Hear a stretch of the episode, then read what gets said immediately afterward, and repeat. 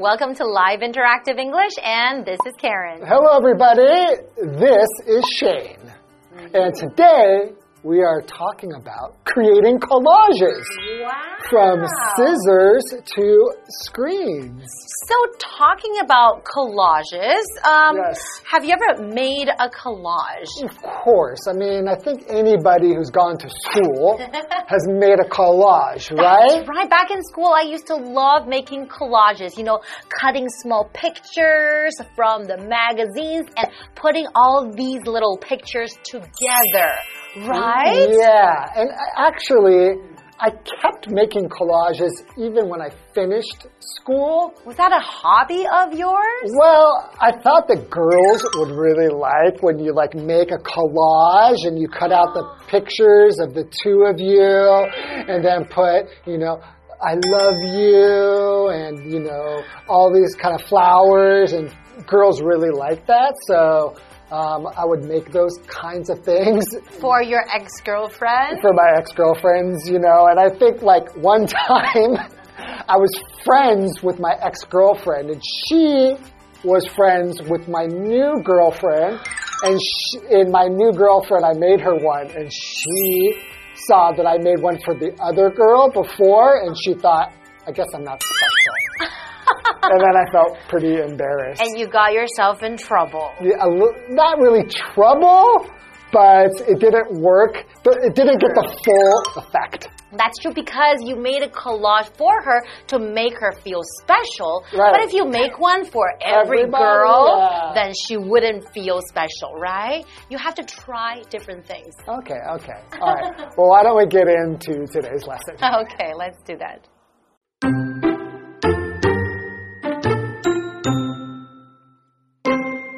Have you heard of collage? It's art that combines different materials or parts of images together to make something new. Most people make collages by cutting and gluing pictures together. In fact, the word collage comes from the French word coller, which means to glue. But today, artists also make digital collages with computers. People have used collage techniques for a long time.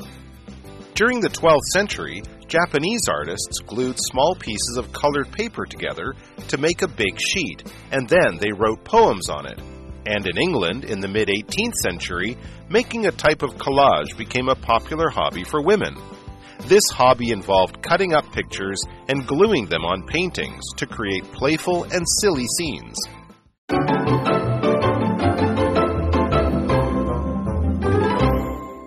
Okay, are you ready? Part one creating collages from scissors to Okay, well, let's get ready to learn. Have you heard of collage? I have. Me too. But let's tell everybody what it is.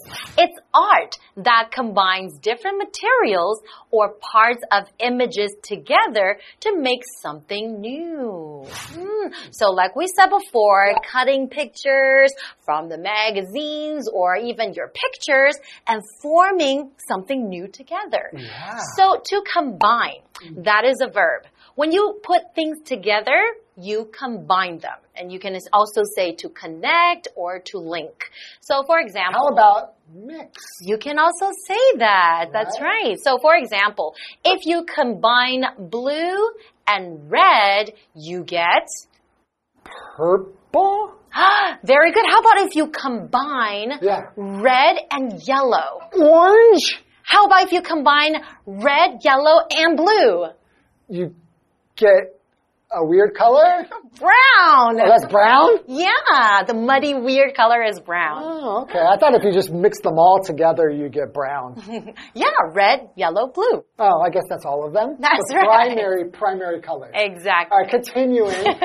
Most people make collages by cutting and gluing pictures together. In fact, the word collage comes from the French word coller, which means to glue. Oh. Okay, but today, artists also make digital collages with computers. So that means that they no longer have to use scissors and glue. They can just do it on their computers, right? Right, yeah. So you're kind of like putting digital elements Mm-hmm. together to combine something new. Okay. All right. People have used collage techniques for a long time. Mhm. And we're looking at this word here, technique, and that is a noun. So a technique is a method of doing some task or performing something. So for example, this technique helps me to relax. Which, which Like technique? breathing technique. Breathing technique? Take a deep breath in, Or you could do like this. take a deep breath out. That's right. Um, That is a good technique to calm yourself down. thank you. Okay, so let's continue. During the 12th century, Japanese artists glued small pieces of colored paper together to make a big sheet. And then they wrote poems on it. Wow. I can imagine it to be very, very artistic and very pretty It sounds beautiful. And poetic. I think I really do like the collage technique. Me too. Yeah, I really like when you put things together and form something new. Okay. And in England, in the mid 18th century, making a type of collage became a popular hobby for women. Oh, really? Okay. Not for the men though, but more for the women. Yeah, okay. This hobby involved cutting up pictures and gluing them on paintings to create playful and silly scenes. Wow, I never knew that. I just by listening to it, I think this would be a really, really fun thing to do. Yeah. Sounds really, it sounds fun and, you know, silly could just mean like playful, you know? Exactly. Because we think of this word silly to mean like in Chinese, 很傻 Mm-hmm. or something. But in English, it's more like playful. So what does playful mean? Playful means full of fun and high spirits. You're playful. Yeah, you're pretty playful yourself. I am. I know. So, for example, you could say the t shirt has a playful design. Oh, okay, so it probably has a lot of colors and then a lot of cute pictures instead of something very dull, just black and white, right? Yeah, and if you want it to be a silly design, mm-hmm. then probably there's going to be some elements in that that go beyond playful mm-hmm. to maybe even a little bit ridiculous. That's right, or a little bit funny. Funny, right? That's right. Or you can say someone being silly is someone being goofy. Yeah, goofy. Sometimes we use that word as well. You try to be silly and goofy, and people will find you really funny. That's me. That's and her. you too. No, I'm not goofy or silly. I'm super cool. Okay, well, how about let's take a short break and we'll be right back. Okay.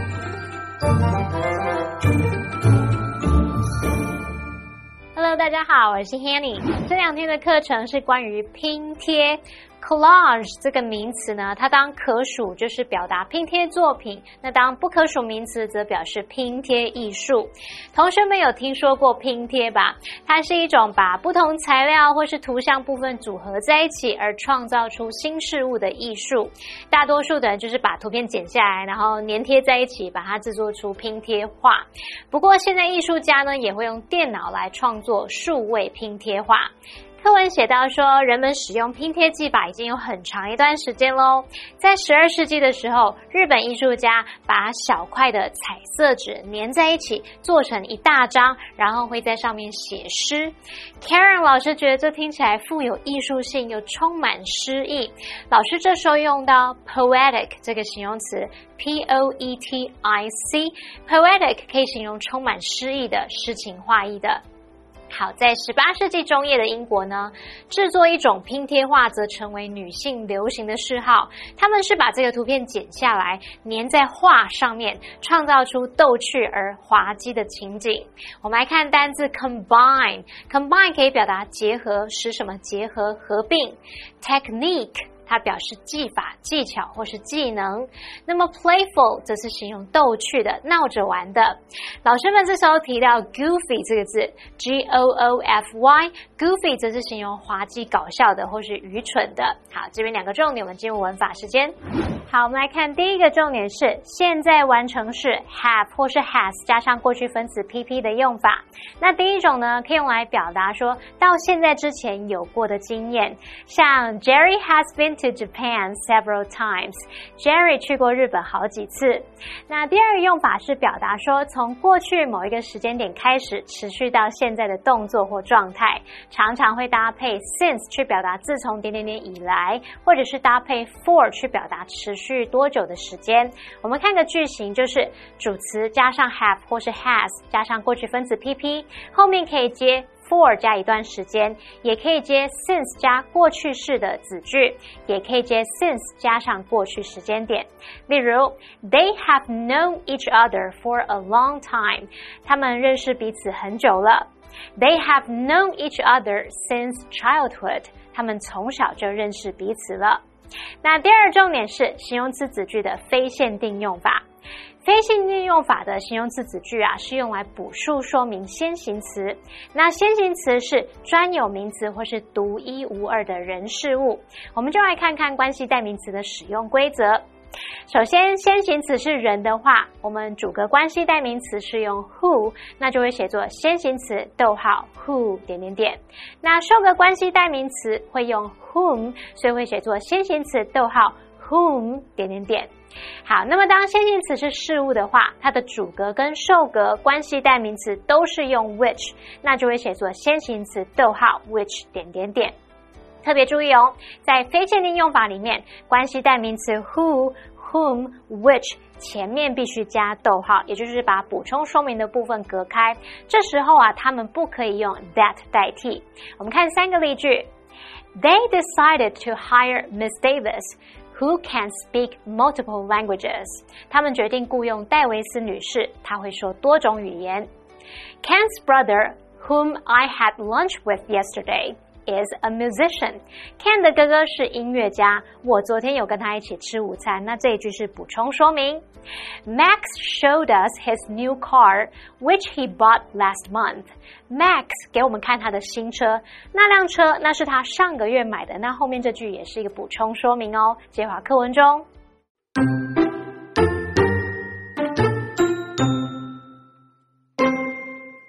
Still, experts agree that collage as a proper art form began in the 20th century. At the time, Pablo Picasso and Georges Braque began gluing fabric, paper, and even objects to canvases to create works of art. Soon after, other artists began creating collages with modern materials, such as magazines. They cut or tore these materials and arranged them to make interesting and unique compositions.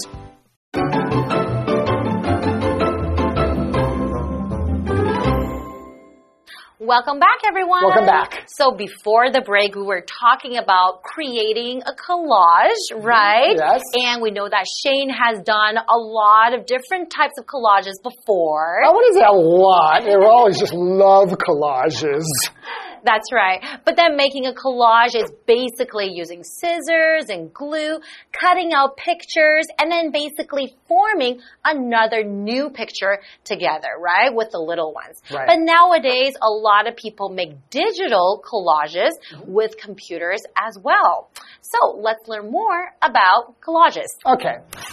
Still, experts agree that collage as a proper art form began in the 20th century. Ah, proper form of art. So Yeah. before then, it was just like something that people did as a hobby for fun. It was not really proper, say right? proper, it's kind of like official. Mm. Like if you're looking at art books, there might be a collage art book because people see it as proper or, yeah, kind of like an official art form. All right. Okay, so what is an expert? So, an expert is somebody who shows special knowledge or skill that is gained from training or experience. Hmm. Right? So, for example, Wendy is looking for an expert to solve her computer problem. Ah, because she is not an expert, so she doesn't know a lot about computers. That's right. so I need to find a computer expert to help me. That's right. That's right, I'm an expert. Okay, let's continue. At the time, Pablo Picasso and Georges Braque began gluing fabric, paper, and even objects to canvases to create works of art. Okay, so they began using different types of medium or different types of things. So let's look at this word fabric. Okay. Fabric is a noun. Fabric is cloth or other material produced by weaving together cotton, nylon, wool, silk, or other threads. Like the clothes you wear is made of fabric, mm-hmm. different types of fabric. So, for example, I like the fabric of your shirt. Oh, well, thank you very much. I think it's cotton. Very good. Okay, so continuing. Soon after, other artists began creating collages with modern materials such as magazines. Mm-hmm. They cut or tore these materials and arranged them to make interesting and unique compositions. Mm-hmm. Yeah, you know, like we were talking about girls, like women were kind of like the first one to make collages with like paintings and to put them on art. And I think even now, girls more often will use things like magazines That's right.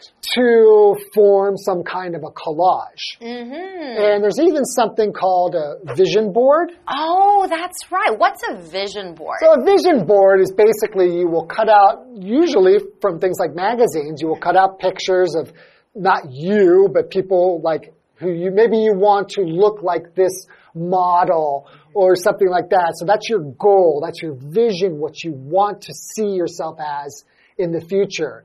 So you will cut out a picture there and then maybe there's like a th- place you want to travel. Mm-hmm. So you want to go to Paris. So you will put it like, cut out the Eiffel Tower and stick it on there and then you will put the words travel, love, you know. So like- when you look at the pictures every single day on your wall, it will remind you what your goals what are. your goals are, what your vision is for your future. So, And I think that really helps you achieve your goals too. So I think that's a good idea. but I still think it's more of a female thing than a male thing in general. No, you don't think so? That's like, Okay, I guess so. But then I think some men can also do it. I think having Sure. a vision board Sure. is a really good idea. Okay. Okay, so you know how we cut or we like tear the pictures, right? Yeah. And then then we arrange them. So to arrange, it basically is to place in proper, desired, or convenient order, adjusting properly. So for example, to arrange books on a shelf. And in our example sentence, it says Claire arranged the chairs in a circle. So she's basically putting the chairs in a circle. This is how she arranged them. Okay, so when you're putting a collage, you're kind of like, you know, uh, combining these elements, but beyond combining, you're also putting them in a certain order, a desired order that you want. Exactly. And so that's to arrange them. Mm-hmm. Okay, cool. Well, I think we have one more day of this, but that's all we have time for in this part. That's right. So we will see you next time. Maybe you guys can start your own collage today. Ooh, okay.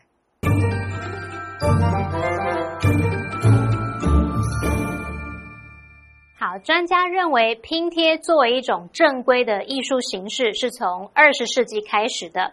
当时啊，毕卡索和布拉克这两位艺术家开始把布料啊、纸张，甚至是物体粘在这个画布上来创作艺术品。不久后呢，其他艺术家也开始使用这种杂志等等那种现代材料来创作拼贴画。他们就会剪下或者是撕下这些材料，然后排列成有趣又独特的作品。单字 expert。Expert 就是专家，那么 arrange 是当动词，表示排列、布置或是安排，而补充单字 fabric 它是指布料或是织物。老师们聊到说，在制作愿景板的时候也会使用拼贴。那么 vision board 就是愿景板，它是你目标跟梦想的视觉呈现，你就可以自己找那种跟你目标梦想相关的图像文字来呈现说你要达成的步骤啊，或者是作为提醒。好，那么以上就是今天的讲解，同学别走开，马上回来哦。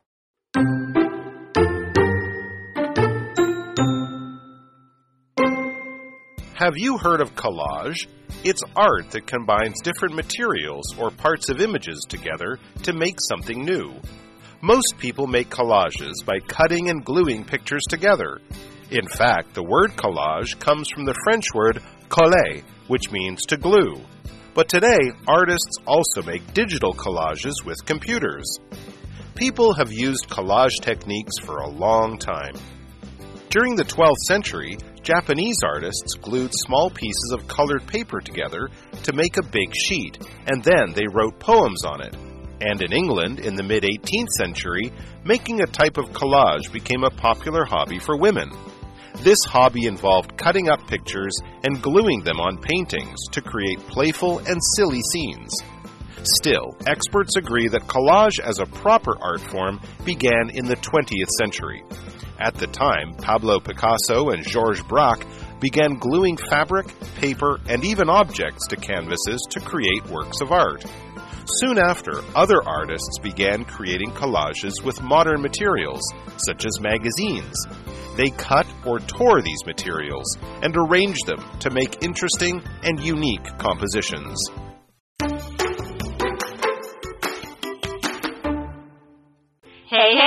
It's Kiwi on the street. I'm Kiki. And I'm Winnie.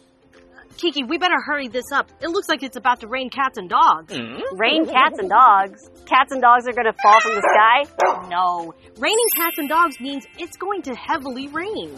Ah, so it's one of these phrases that we use in our daily lives. I guess today, let's explore some daily phrases. Let's go. 今天我们要玩的呢，就是英文的片语。我这边呢，手上有几个题目，有两个选择。那同学，你要帮我选正确的片语，OK？有园艺天分，Have a green thumb. Have a green thumb. Have a green thumb. 你应该对这个哦，会这个这个这个有这个有，我是园艺系的。I don't have the green thumb. 哦因为是，very nice。手指。Very good. 马上就 I mean, you know, it's it's it's correct.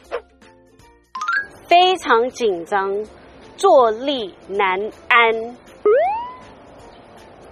Have butterflies in one's stomach.